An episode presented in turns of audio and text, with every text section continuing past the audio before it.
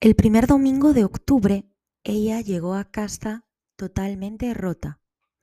Rota a nivel físico porque no había dormido absolutamente nada desde el viernes 30 de septiembre y rota a nivel emocional porque aquel fatídico viernes le había estallado en la cara todo lo que sus amigos, amigas y alguna persona de su familia llevaban advirtiéndole durante algún tiempo.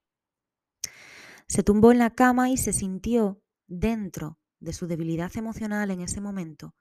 Terriblemente afortunada, miró a sus mascotas, su habitación, y se dio cuenta de que había construido su propio hogar, ella sola, ella sola y también con ayuda de toda la gente que quería.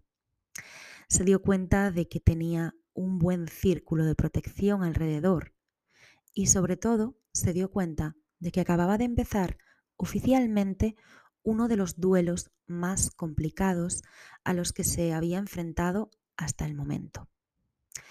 La verdad es que sabía que la semana iba a ser complicada. El lunes a primera hora tenía cita con su terapeuta y mm, acudió puntual. Las dos hablaron de todo lo sucedido en el último año y hablaron también de cómo enfocar esa semana porque cuando las cosas son negras, cuando hace acto de presencia la angustia, hay que hacer dos cosas. Ir hora a hora y moverse. Porque cuando una se mueve, la ansiedad acaba por disiparse. Su terapeuta le encargó una misión, que aquella semana, además del trabajo productivo que tenía que hacer, hiciese el favor de regalarse algo que no tenía que ser material necesariamente, que le apeteciese mucho. Transcurrió la mañana y por la tarde, cuando terminó el trabajo, empezó poco a poco a darse cuenta de lo que quería. Ella era amante de las noticias antiguas, le encantaba la crónica local antigua de principios de siglo, leer periódicos que estaban digitalizados e ir descubriendo cuál había sido la vida de su ciudad em, años antes. Entonces, eh, lo que hizo fue, la verdad, muy sencillo.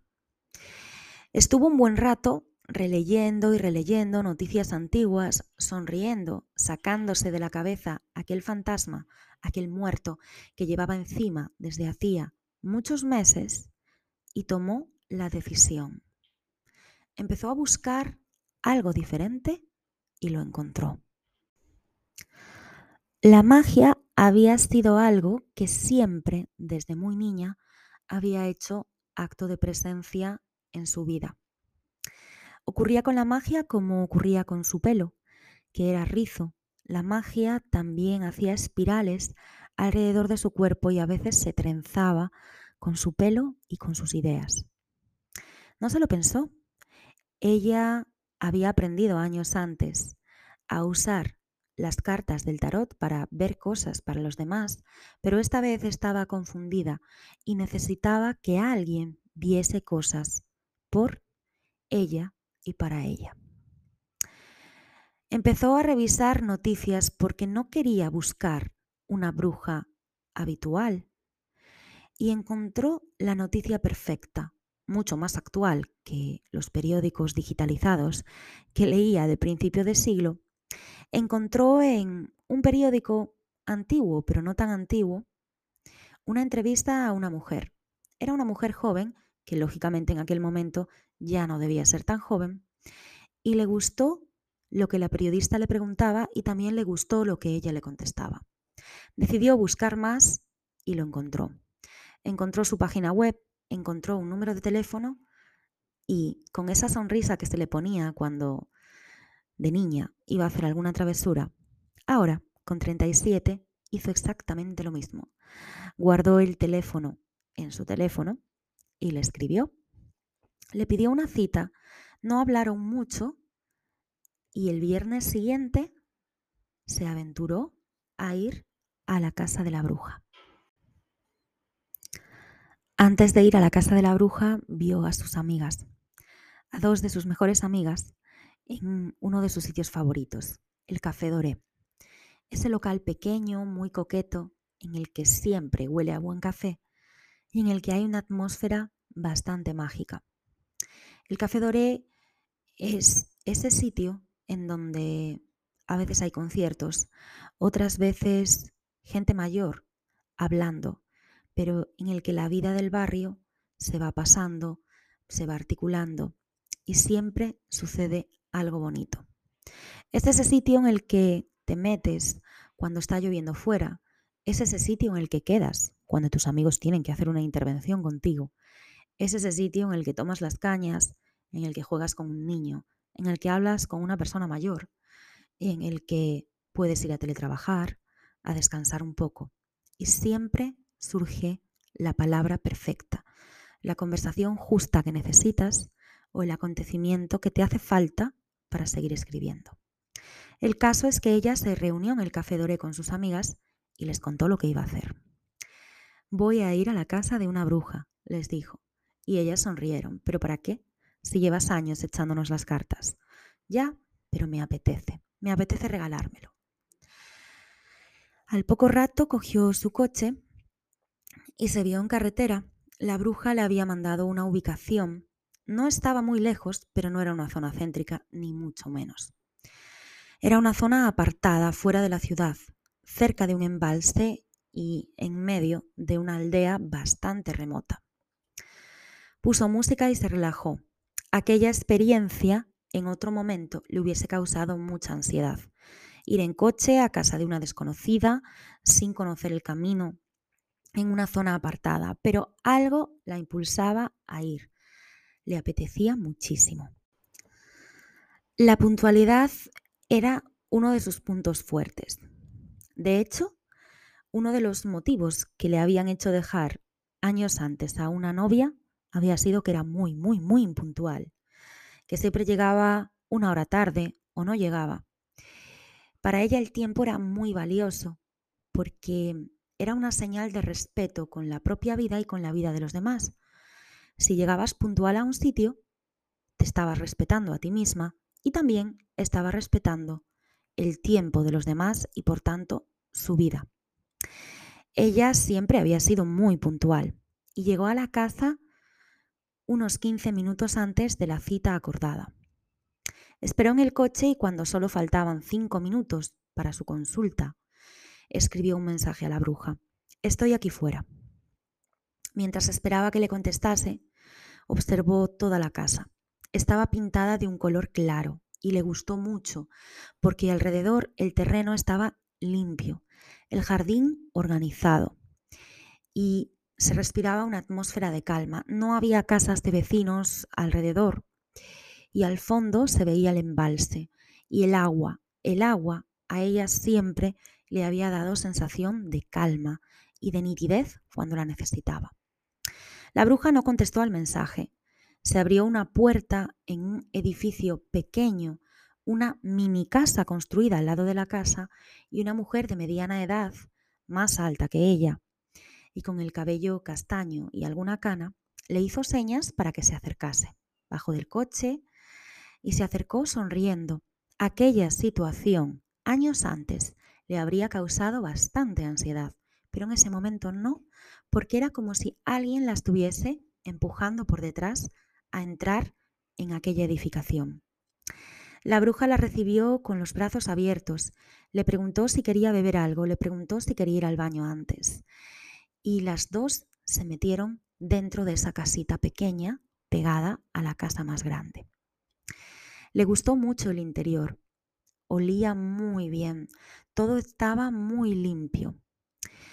La primera estancia estaba decorada con muebles regios, muebles rústicos, castellanos, de madera noble. Había unos sofás, había una mesa en donde se intuía que aquello era pues una sala de espera y había flores, pero no cualquier tipo de flores, siempre vivas, y orquídeas, que eran sus favoritas. Nunca supo si las siempre vivas estaban muertas o iban a estar vivas eternamente. Lo que sí sabía es que le gustaba porque los colores eran preciosos. La bruja le mandó pasar a la estancia del fondo y estaba decorada de una forma similar. Estaba muy limpia, seguía oliendo de maravilla. Era un olor a limpieza e incienso. Y el aire se notaba puro. Los muebles eran del mismo tipo y la habitación estaba presidida claramente por el retrato de la madre de la bruja, que había muerto muy joven, como ella había podido leer en la entrevista, y que ahora las observaba desde la pared. Empezaron a hablar de muchas cosas y la bruja le preguntó qué quería conseguir con esa visita. Ella fue clara. En ese momento no tenía claridad en su vida, no sabía por qué habían llegado unas tinieblas tan persistentes desde hacía prácticamente un año y necesitaba esa claridad. Le contó que ella también sabía ver cosas a través de las cartas de tarot, pero que para ella misma hacía tiempo que no podía ver nada. Tenía miedo y sobre todo quería saber cuál iba a ser el siguiente paso. La bruja la miró con dulzura y le dijo, tú sabes cuál es el siguiente paso, seguir manteniendo tu puerta cerrada a esas tinieblas. Ella extendió las manos sobre la mesa, sus uñas estaban cuidadas, como siempre, pintadas del mismo rojo que Eva Perón llevaba antes de morir y que pidió a su criada que le cambiase por una manicura francesa mucho más tímida. Y la bruja miró esas manos. Le contó que su madre, antes de morir, podía ver a través de las manos de la gente muchísimas cosas. Empezaron a mover las cartas y salió su carta favorita, la emperatriz. La emperatriz apareció con todos sus colores. La verdad es que ese arcano representaba para ella toda su fuerza femenina. La inteligencia, la sabiduría, la sexualidad, la fertilidad, su seguridad. Esa carta siempre le había gustado porque sabía que suponía una nueva dimensión para su energía. En el aspecto más físico era una carta preciosa. Era una carta coqueta, sensual, que representaba lo que más le gustaba de la vida, el disfrute. La verdad es que la emperatriz llegaba siempre para poner orden en el mundo emocional y en el mundo de las relaciones, y que hubiese salido esa carta le encantaba. Era el arquetipo perfecto, el de la Magna Mater, el arquetipo que integraba el espíritu de la materia. Y era la carta que iba a hacer capaz, que fuese, que iba a hacer que fuese capaz de manifestar todo lo que deseaba. Ese era el problema. Una emperatriz controla su imperio, pero ella ahora mismo se sentía una emperatriz con un imperio totalmente descontrolado el de los afectos, los sentimientos y las emociones, algo que siempre la había hecho crecer, transformar su feminidad en algo poderoso, pero que ahora sentía como roto, descontrolado, tenía miedo. La bruja le dijo lo que ella ya sabía, que en aquella tirada, y refiriéndose a aquel fantasma aquel muerto que llevaba encima desde hacía tantos meses, ella no veía amor, veía orgullo, ego, engaños y también veía control, obsesión. La cara de la bruja fue cambiando poco a poco. No le preguntó el nombre de aquella mujer por la que ella preguntaba, pero sí le advirtió que se alejara, que se alejara de ella y de todo lo que la rodeaba. Le advirtió que le había estado mintiendo, que había una energía mala, que probablemente ella se había hermanado con sus peores enemigas, con un único fin, el de no saber ni siquiera por dónde atacar, pero tener ganas de hacerlo. La bruja le dijo que ese tipo de relaciones eran peligrosas porque no había verdadero amor, sino que había una mezcla de deseo y envidia. Y ella sabía perfectamente que la envidia era algo muy peligroso. Siguieron hablando de muchas cosas y al final la bruja le preguntó, bueno, todo esto ya lo sabías, no te hacían falta cartas ni venir hasta aquí, ahora quiero que me digas de verdad lo que querías conseguir con esta visita. Ella sonrió y le dijo la verdad.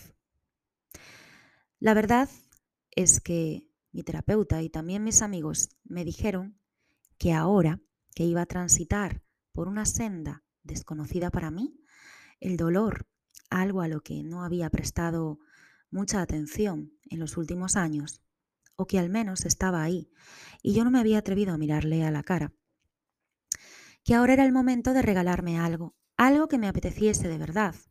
Y como la magia siempre estuvo trenzada a mí, lo que quiero es precisamente eso, seguir aprendiendo. Ahora las dos mujeres se miraban desde el mismo lugar. Ella había dejado de ser esa chica que había entrado como empujada por algo en aquella estancia. Ahora se miraban a los ojos, sonreían y eran las dos mujeres, al fin y al cabo, dos brujas. La bruja le dijo que para empezar a seguir aprendiendo y para despertar todo ese bloqueo creativo y energético que tenía encima, quería saber sobre todo el contacto que había tenido hasta ese momento con la magia. Hablaron del tema y pusieron una nueva cita. Iban a verse cada dos viernes, siempre en viernes y siempre a la misma hora. Por varias razones, una de ellas porque ella había nacido un viernes y el viernes era ese día en el que siempre pasaban las cosas importantes. O su corazón, de su corazón brotaban alas, o su corazón quedaba roto. O llegaban proyectos o se terminaban otros. El viernes siempre era su día especial. Era el día en el que estaba más abierta, más despierta y más preparada para aprender. Se marchó de aquella estancia, se marchó del terreno de la casa, se despidió hasta dentro de dos viernes y se fue tranquila y contenta porque iba a hacer algo que realmente le apetecía, porque empezaba a ser esa emperatriz con control sobre su imperio, que no era más que ella misma. Había sido capaz de poner las manos de nuevo sobre el volante de su vida y empezar de nuevo a transitar. La bruja le había puesto deberes, le había dicho que comenzase a escribir sobre sus sentimientos ocultos. Y solamente con aquello se desbloqueó algo. Durante esa semana terminó el borrador de su novela.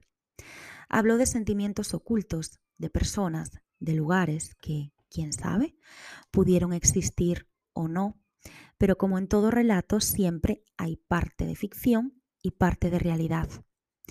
En aquel borrador de aquella novela fue capaz de vaciar, como Dumbledore en su pensadero, todos sus pensamientos y emociones y se sintió muy plena.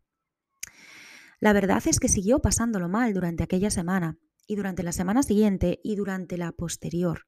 El muerto seguía todavía pululando, seguía encima, pero le daba igual.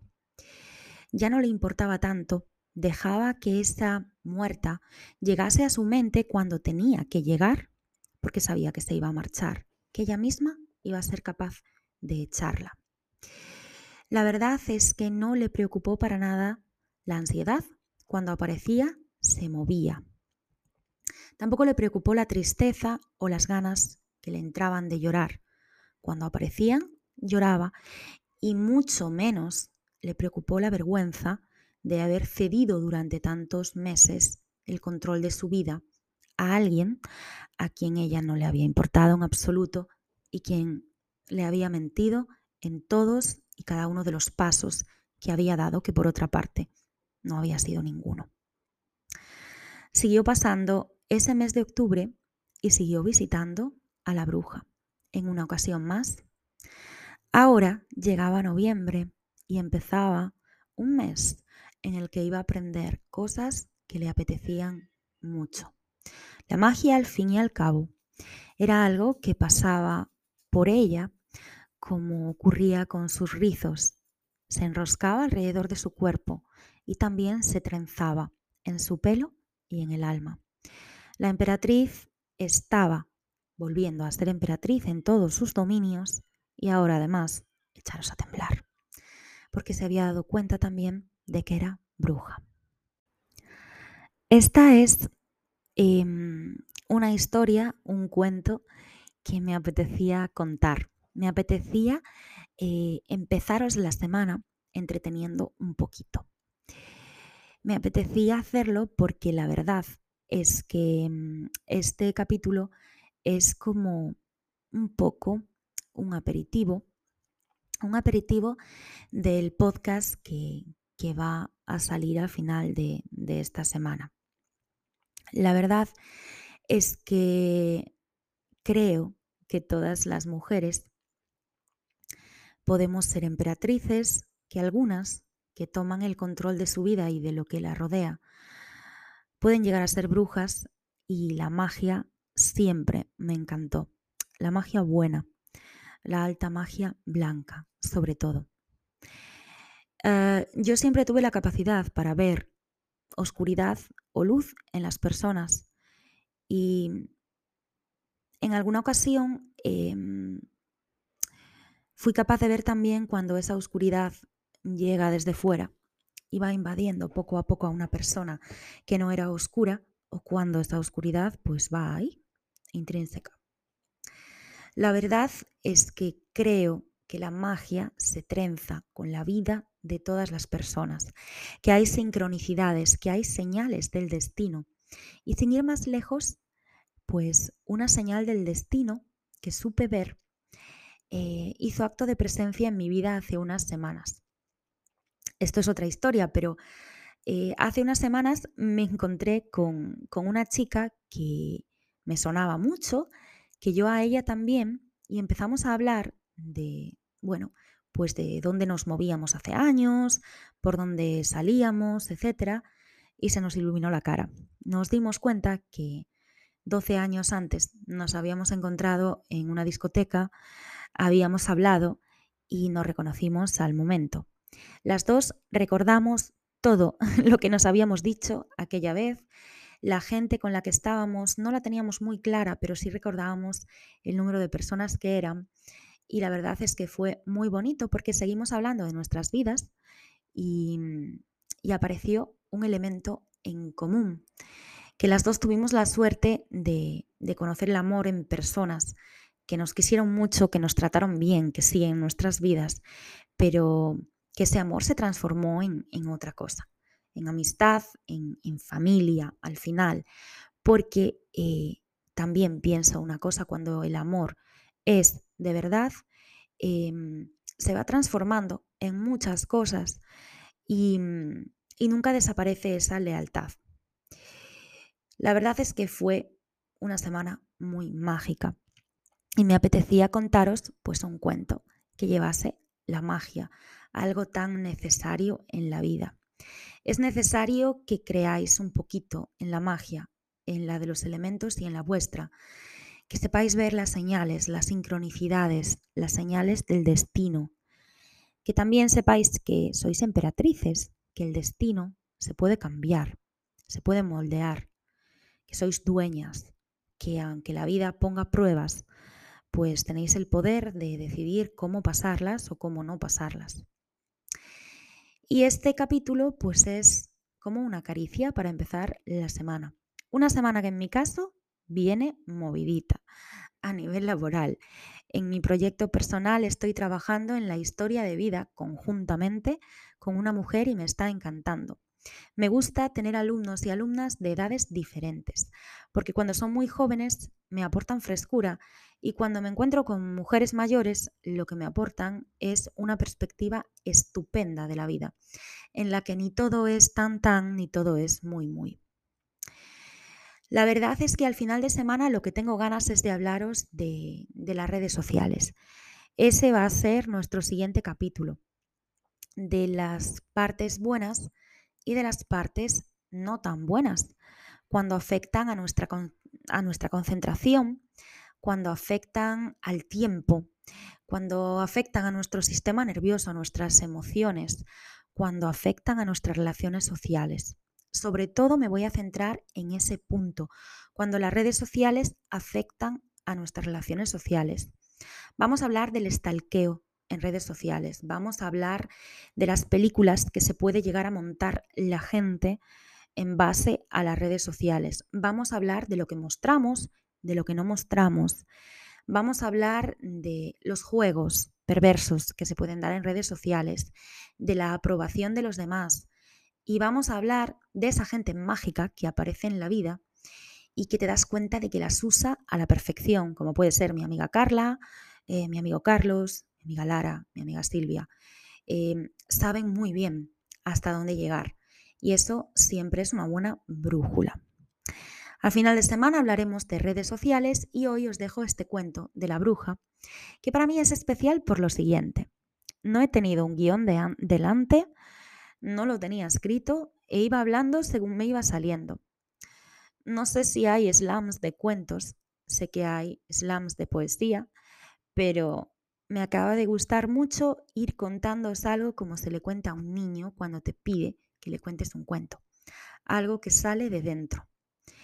La verdad es que poco a poco voy transitando por caminos que no conocía y como empieza eh, ese borrador de mi novela que está en manos de mi editor y que estoy histérica porque quiero que aparezca de una vez esa crítica que siempre me hace, eh, la verdad es que empecé este otoño sentada en lo que fue hasta el momento la habitación más oscura de mi vida. Y ahora mismo estoy rodeada de constelaciones. Y con las constelaciones pasa como todo en la vida, que son un pasito más allá. Una casa es una cosa, pero un hogar es otra bien distinta. Una estrella es una cosa, pero una constelación es otra muy distinta. Y lo mismo pasa con el agua y con los alimentos. Beber es una cosa, hidratarse es otra diferente. Comer sacia el hambre, pero nutrirse marca la distinción. Así que os deseo que esta semana os nutráis de personas geniales. Os nutráis de las cosas que os gustan. Sepáis dejar entrar la tristeza cuando tiene que entrar. Cuando llegue la ansiedad, os pongáis en movimiento. Y sobre todo, que os deis cuenta que nada en la vida es muy, muy, ni tan, tan. Y que sigáis queriendo, queriendo mucho, incluso a la gente que os hizo daño, pero que la queráis como la hay que querer, en la distancia.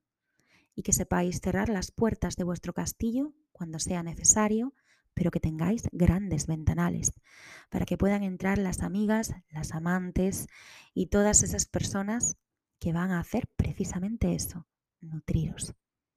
Bos días, boas tardes, boas noites ou boas madrugadas.